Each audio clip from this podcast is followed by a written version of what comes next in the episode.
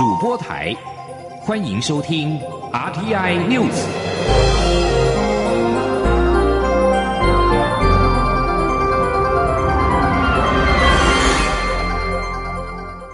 听众朋友您好，欢迎收听这节央广主播台提供给您的 RTI News，我是张顺祥。驻美代表肖美琴八号表示，拜登政府对印太地区和平稳定十分的重视。美方对台湾安全的重视跟支持立场是存在的，目前没有迹象显示军售常态化不会延续。肖美琴跟华文媒体查叙，对外传下周将在华府举行的美日领袖峰会将纳入到台海安全的重要性。肖美琴表示。这是延续美日安全保障协议委员会二加二会谈对台海的重视。肖美琴并且指出，美台军事跟安全领域的合作互动持续的进行当中，并没有因为美国政府过度交接而有影响。至于军售常态化，他也没有看到任何迹象显示政策不会延续。目前所有迹象都显示，依据台湾面临的需求跟建军的目标，让军售常态化持续。时代力量立法院党团日前提案，表示国民党的党徽跟中华民国的国徽雷同，要求内政部评估更改国徽的必要性。内政部在八号提出报告，表示政党标章可以因应时代变迁调整。遭到蓝营批评干涉党徽，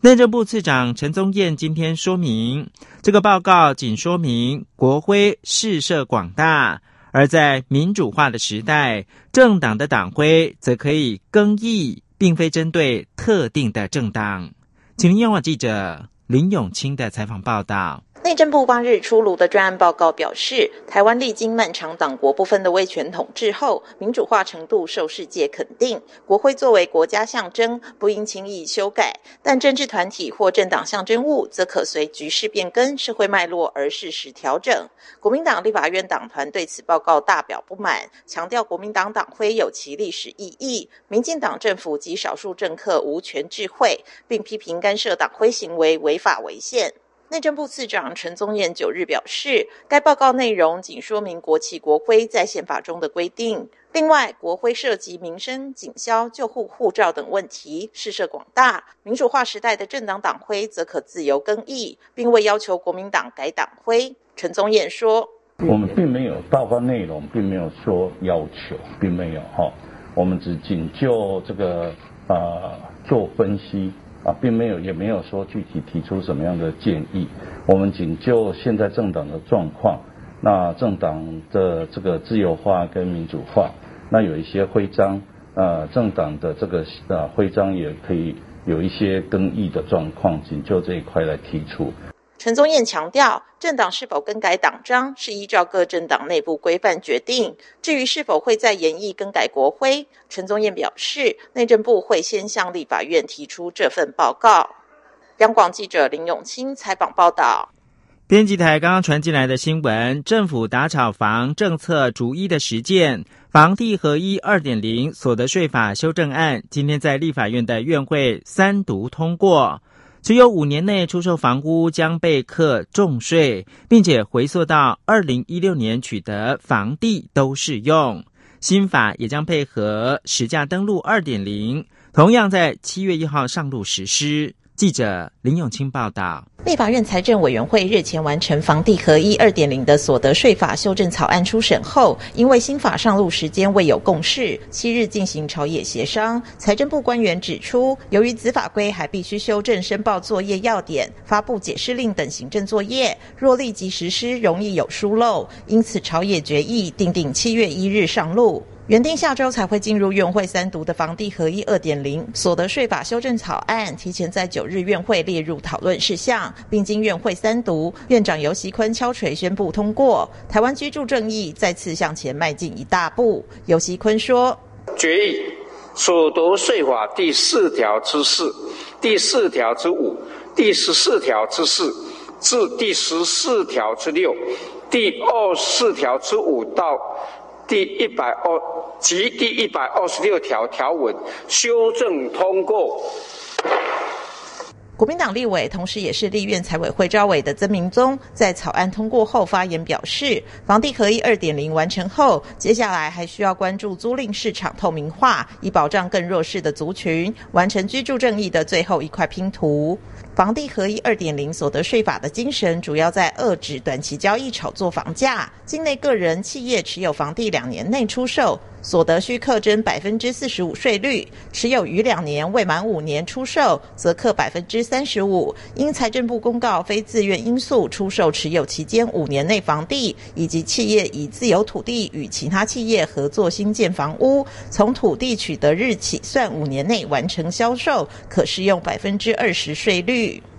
央广记者林永清采访报道：欧美股创高，台北股市盘中以及收盘指数连续四天创新高之后，今天早盘指数一度飞跃一万七千点的关卡。接着高档震荡，盘中下跌超过百点，低点下探一万六千八百一十五点。不过随后跌幅收敛。现在是台湾时间中午的十二点六分，台北股市下跌三十八点，一万六千八百八十七点，成交金额暂时是三千三百二十亿元。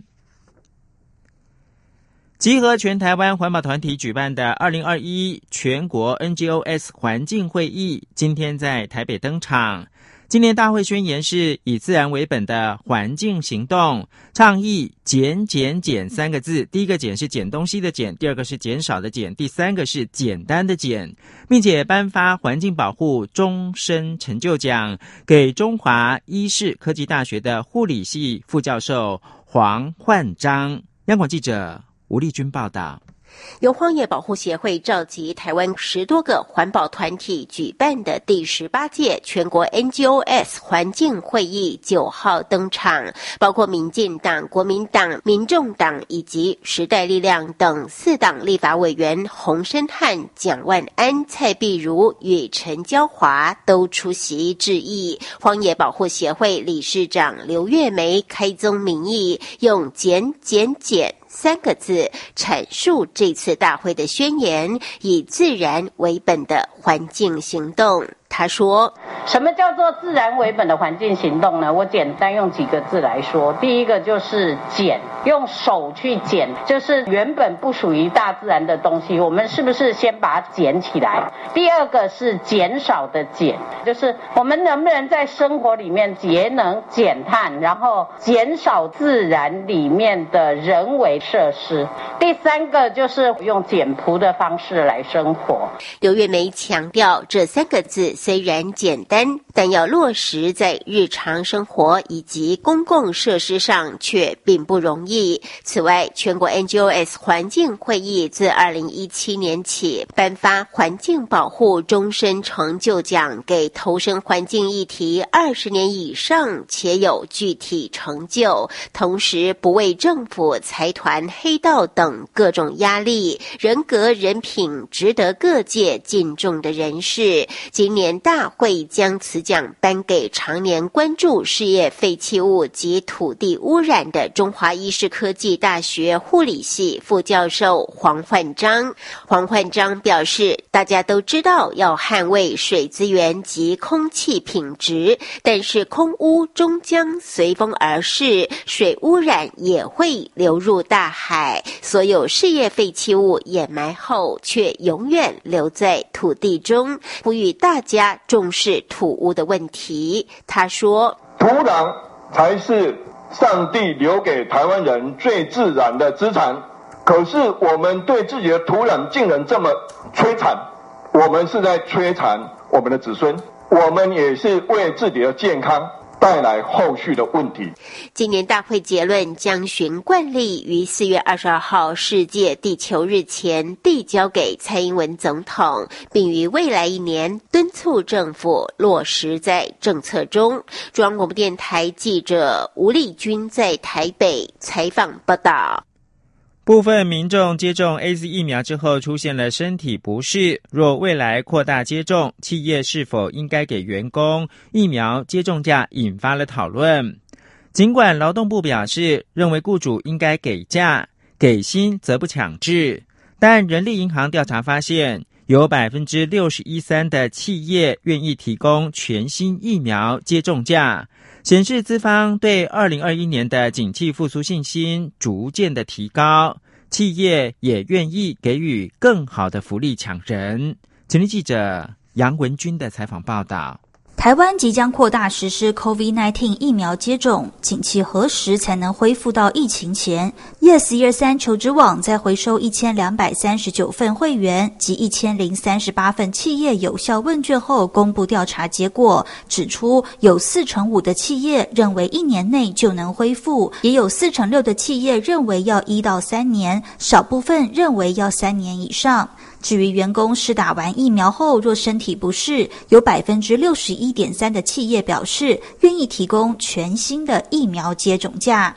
Yes 二三求职网发言人杨宗斌分析，和今年第一季相比，企业对第二季的景气乐观度明显上扬。外销导向的厂商期盼有转单效应加持，内需导向的企业则期待端午连假及母亲节档期的消费力道。整体来说，企业观望气氛逐渐淡化，加上校园征才季启动，劳动市场处于事求人的缺工吃紧状态，起薪易涨难跌，企业也愿意给予更好福利抢人。他说：“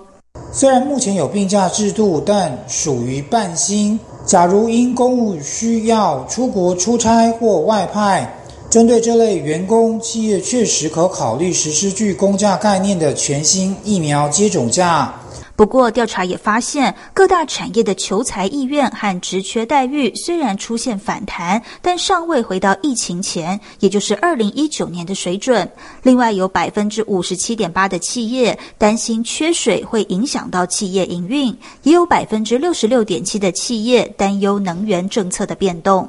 中央广播电台记者杨文君台北采访报道。国际新闻：美国总统拜登跟司法部长加兰德八号宣布打击美国枪支暴力的限制措施。白宫称这是遏制大规模枪击案、社区流血事件以及自杀的第一步。新的措施包含司法部打击自行组装的幽灵枪支。并让手枪改装成为来福枪的稳定器，依照国家枪械法登记注册。拜登表示，他将让各州更容易采行红旗法，避免会对自身以及他人产生危害的个人拥有枪支。拜登也规划更多具有野心的目标，包括了再度推动攻击性武器禁令，取消枪支制造商的诉讼例外。并通过全国性的红旗法。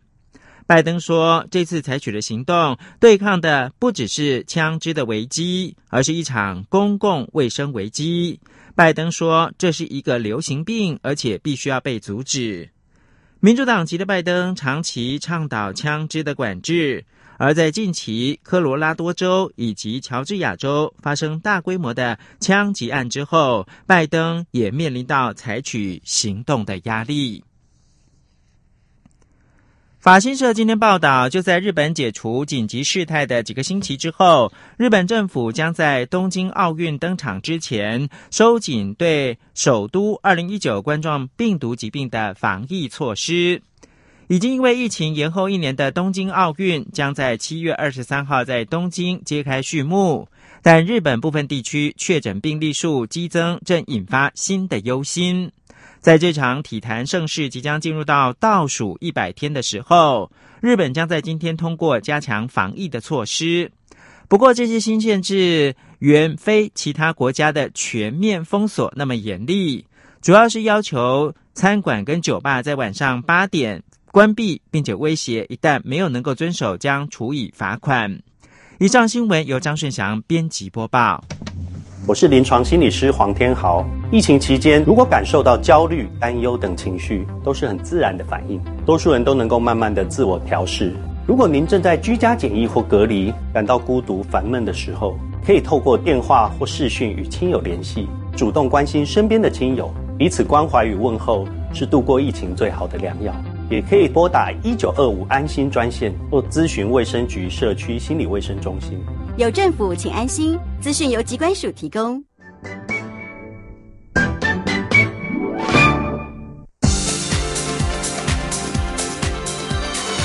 这里是中央广播电台台湾之一欢迎继续收听新闻。各位好，我是主播王玉伟，欢迎继续收听新闻。关心台湾的水情，尽管封面报道带来雨量，仍然难解旱象。经济部水利署今天指出，从八号晚间累计到九号上午，各主要缺水水库集水区降雨不到一毫米，对水情帮助相当有限。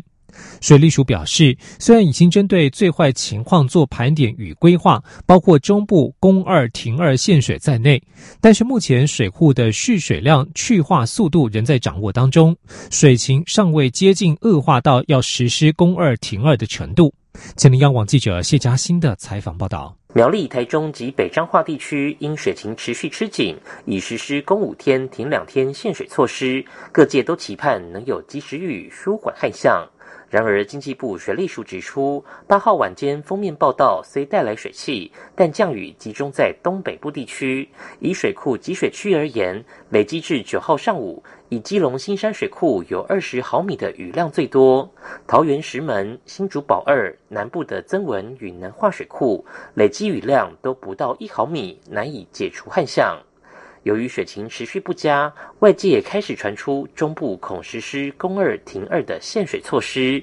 对此，水利署强调，新竹、嘉义、台南及高雄的水情灯号已亮成灯，实施一阶限水；苗栗、台中、北彰化也实施公五停二限水。目前水库水量的去化速度仍在掌控范围，还不到要祭出公二停二的地步。水利署副署长王义峰说：“身为幕僚作业单位，一定要去预先来筹划。”但是看到目前还没有看到，这就是我们王部长所讲的，要再加严这个状况，我们还没有看到。水利署也提到，四月底中央气象局将提出梅雨预报，届时会依照预报及最新的水情等情况研判，一切还要多做观察，但要未雨绸缪，以最坏情况做规划与评估。中央广播电台记者谢嘉欣采访报道。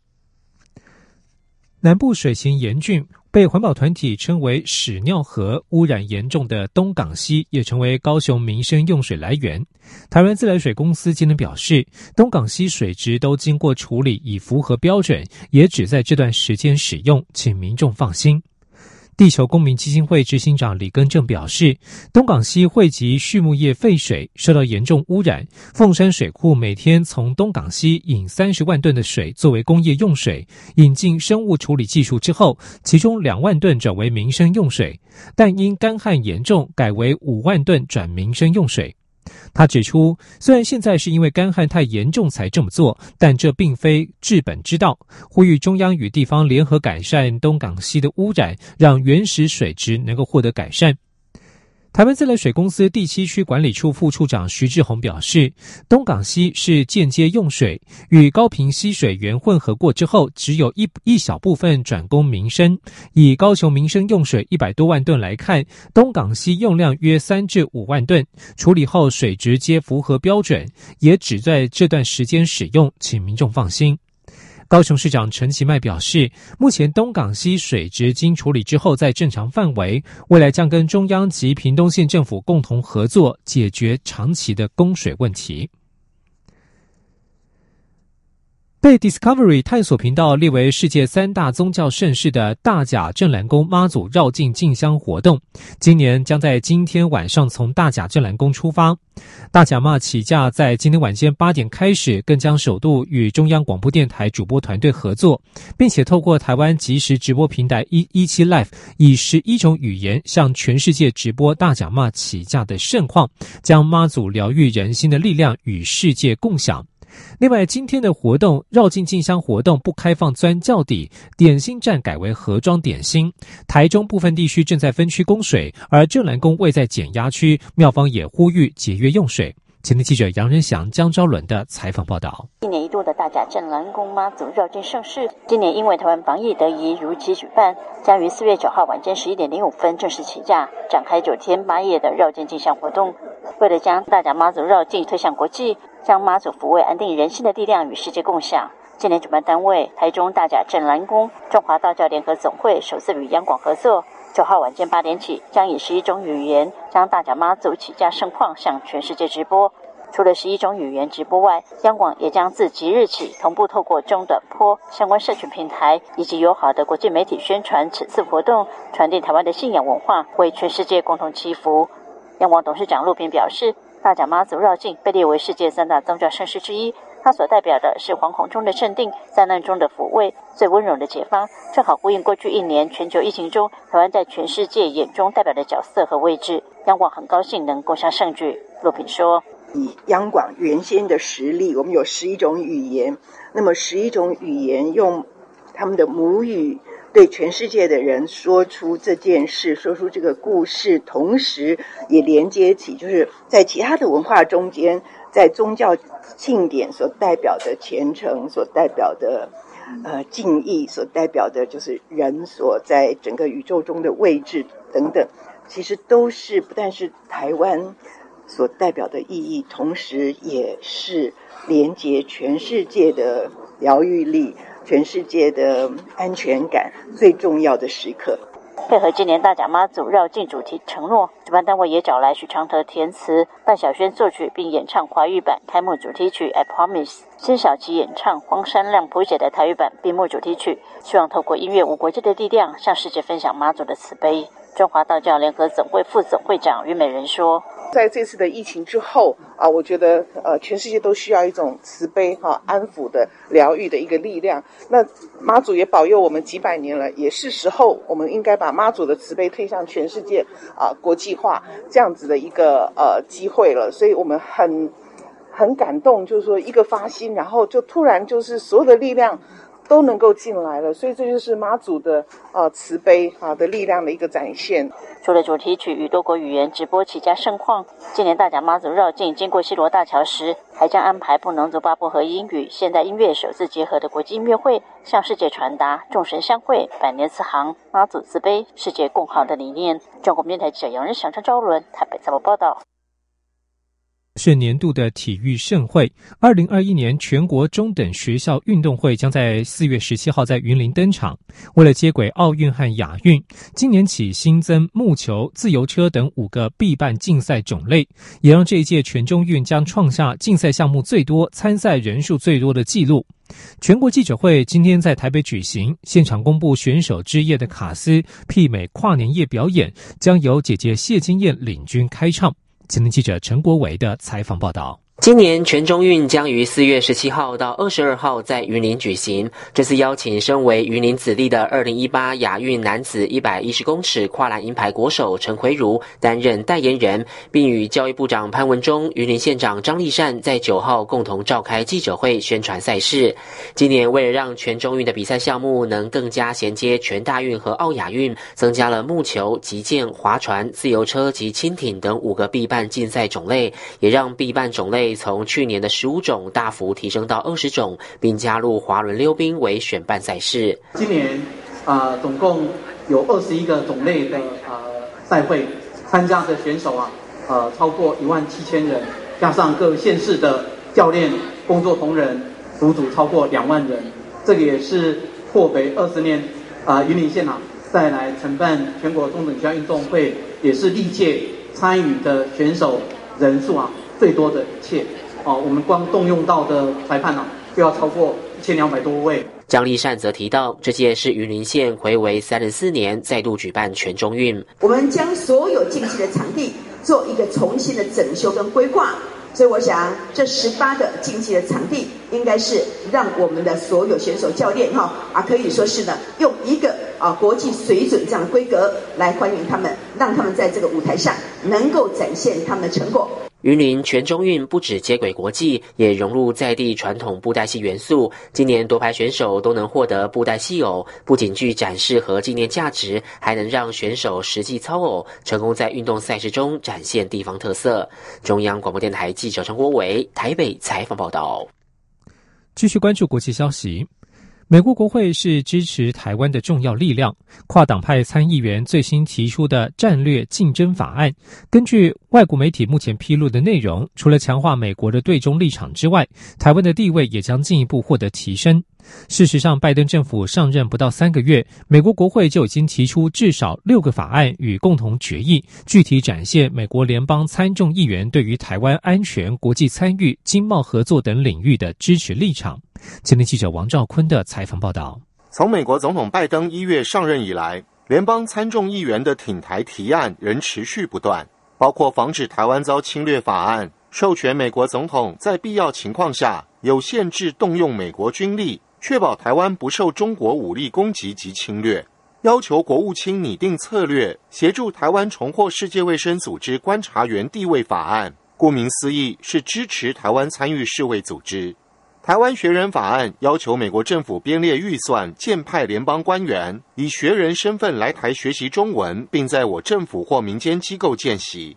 台湾升级法案规划让台湾拥有北约组织的军售待遇。二零二一年承诺再保证法案则意在强化台湾的主权象征。且不止法案，还有众议员提出共同决议案，呼吁恢复美台邦交，与我展开自由贸易协定谈判。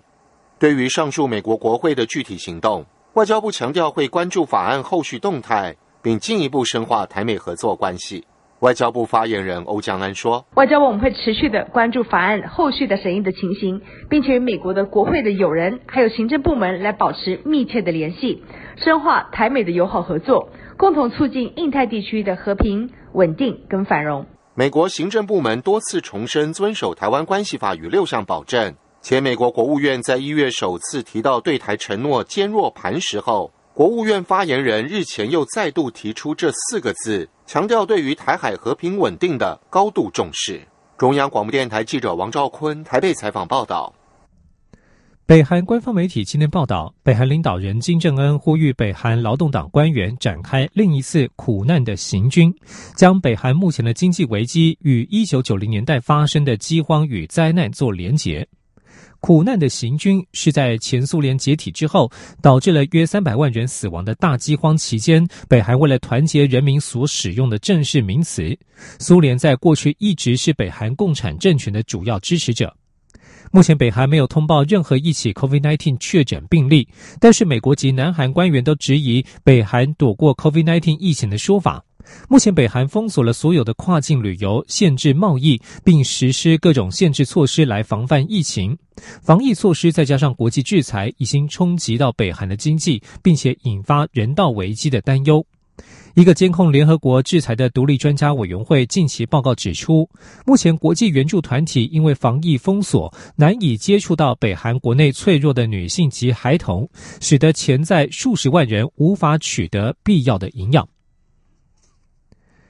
德国在未与欧盟协调一致行动的情况之下，就开始为采购卫星五号疫苗和俄罗斯展开协商，此举引发了争议。研发俄罗斯卫星五号疫苗的公司八号晚间在推特发讯息证实，德国政府官员已经和提供资金研发疫苗的俄罗斯直接投资基金谈过有关预先采购卫星五号疫苗的合约。关于在采购疫苗仪式上与欧盟脱钩，德国卫生部长史巴恩稍早表示，如果能够加速国内疫苗的接种计划，他们已经准备好在没有其他二十六个欧盟会员国一起行动之下来单独进行此事。施巴恩表示，要让疫情现况有些改变，疫苗必须在接下来两个月到四到五个月之间进来，否则将没有足够的疫苗。他也指出，任何采购仍取决于欧洲监管机关对于卫星五号疫苗的批准。美国法院持续审理非裔男子弗洛伊德遭白人警察压颈致后致命的案件。呼吸道专科医生八号在庭上作证指出，弗洛伊德是因为缺氧而死。此案先前引发全美和全球示威浪潮，抗议种族不公与警察暴虐。涉案的前警察肖文被控谋杀和过失致死罪。案发时，他将弗洛伊德脸朝下跪压在地，双手靠在背后时，几乎一直将他的颈部压住不放。肺科医生杜宾在庭上表示，他看了逮捕时的录影片段上百次，认为弗洛伊德是死于低氧情况，这造成他脑部受损及心律失常，导致心脏停止跳动。杜宾表示，作为忙碌芝加哥医院的一名加护病房医生，他对于病患不幸过世的情景极为熟悉。以上新闻由王玉伟编辑播报，这里是中央广播电台。